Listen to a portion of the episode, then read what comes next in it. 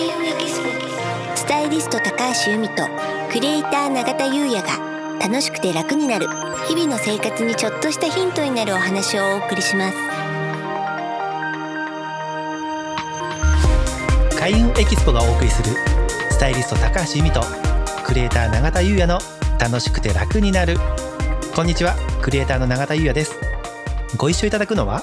こんにちはスタイリストの高橋由美です由美さんよろしくお願いいたします。よろしくお願いいたします。それでは第3回。はい。玄関は主人の頭？うん。というテーマでお話をいただきます。はい。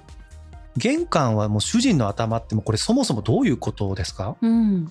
あの風水で言うとね、はい、玄関のあの叩き？あの靴を脱ぐとかあるじゃなありまいですか。す。はい。はい、あそこはねその家の主の頭を表すっていうふうに言われてるんですよ。あそうなんですね、うん。なのでたくさん物が出ていたりすると、はいはい。はいそのご主人の頭を煩わせるようなことが起きてしまうっていうふうに言われてるんですね。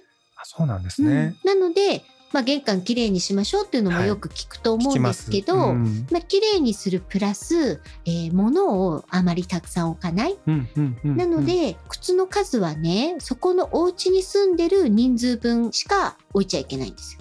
例えば2人暮らしだったら2足、うん。4人暮らしだったら4足。っていった感じですかね。ですよね、うん。でも意外とねなんていうんですかねうちなんかもそうなんですけれども、うん。ちょっとコンビニに行くように、なんですかねスリッパではないですけどなんですかサンダルみたいなうんうんうんものを置いちゃってるんですけれども、自分の靴プラス、うん。それ一足です。それも一足なんですね。うん。ただもうあくまでも一足。はい、で私もそういうのあるんですけど、はい。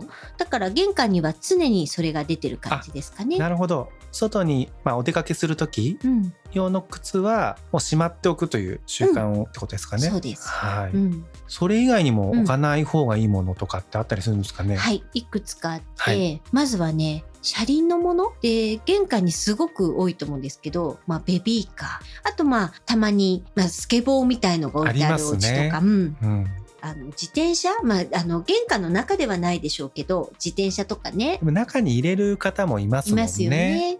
でね、まあ、なんでこれがいけないかっていうと、その車輪ですね。くるくる回るものを玄関に置いとくと、その家にトラブルが起こりやすいっていうふうに言われていて。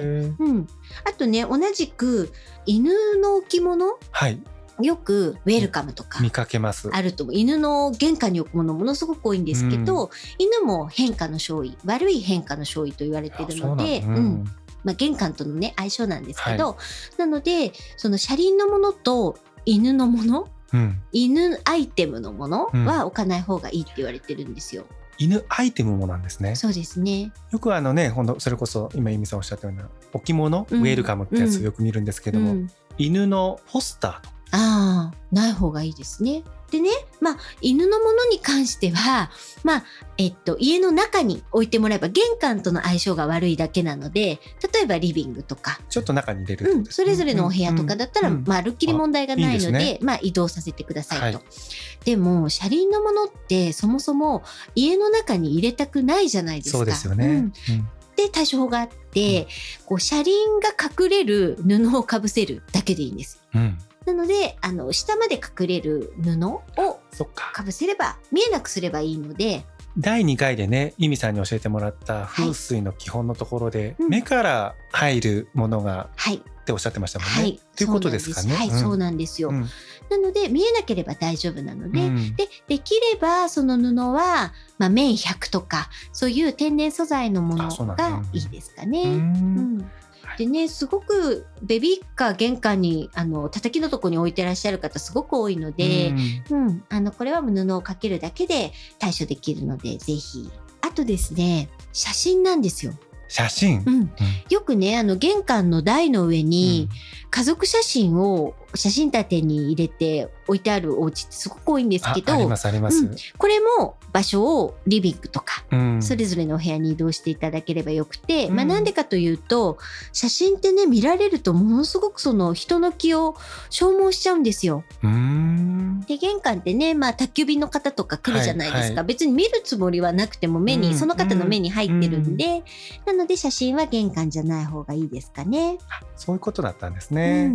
んでもそう思うと、うん。なんかこう由美さんの話を聞いてると、うん。ちょっとした工夫でうん。全てなんか対処ができるというイメージなんですけれども、はい、そうなんですよ。なんかね、あの例えば仮想とかだと、まあ、この位置に水回りがあると主人が早く死ぬとか、うんうんうん。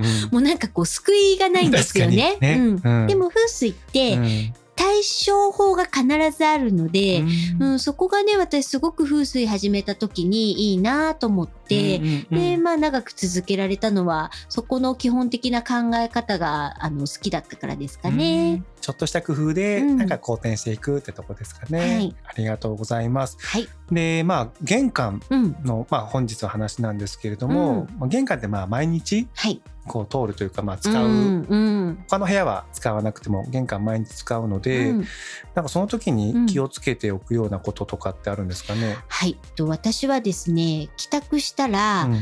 靴底と叩きを水拭きしてます。水拭きですか？うん、っていうのがね、あのやっぱり一日歩き回ると靴の底にいろんなうん。役がつくんですよね、はいはい。厄年の役ですね、うんうん。うん。なのでそれを毎日リセットの意味で、えーあ。水拭きする。浄化ですね。浄化です。うん。であと叩きも、まあ、ついでについでにと言っちゃあれなんですけど、うんうんあの私ねあの雑巾は使わないんですよ。うん。キッチンペーパーを濡らして、でそれで靴裏と叩きを拭いて、それでもうポイって捨てちゃうので、あのすごく簡単ですし、うんうんうん。であの一日お疲れっていうような感じで、うん。はい、それをもうルーティンにしちゃっていてなんかねすごくさっぱりしていい感じです。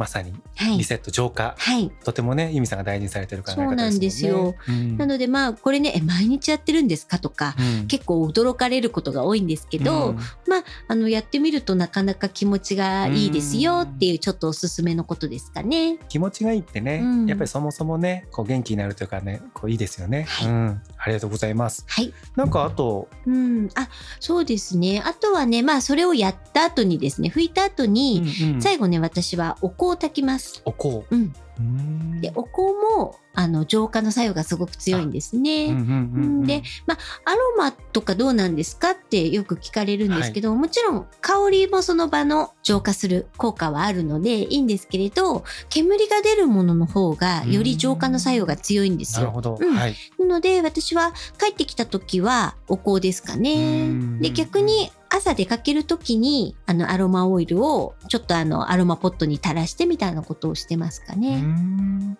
まさにね玄関は主人の頭という今回テーマなので、まあ、さらにそこも浄化していく。はい、そんな姿勢がさらに好転させていくといったはい。お話ですね、はい、ありがとうございます。はい、ということで第3回玄関は主人の頭はこの辺りにしたいと思います。はい、第4回のテーマは金運財布の選び方をお話しいただきます。はい、金運財布。うん、欲しいですよね、ですようね。ん。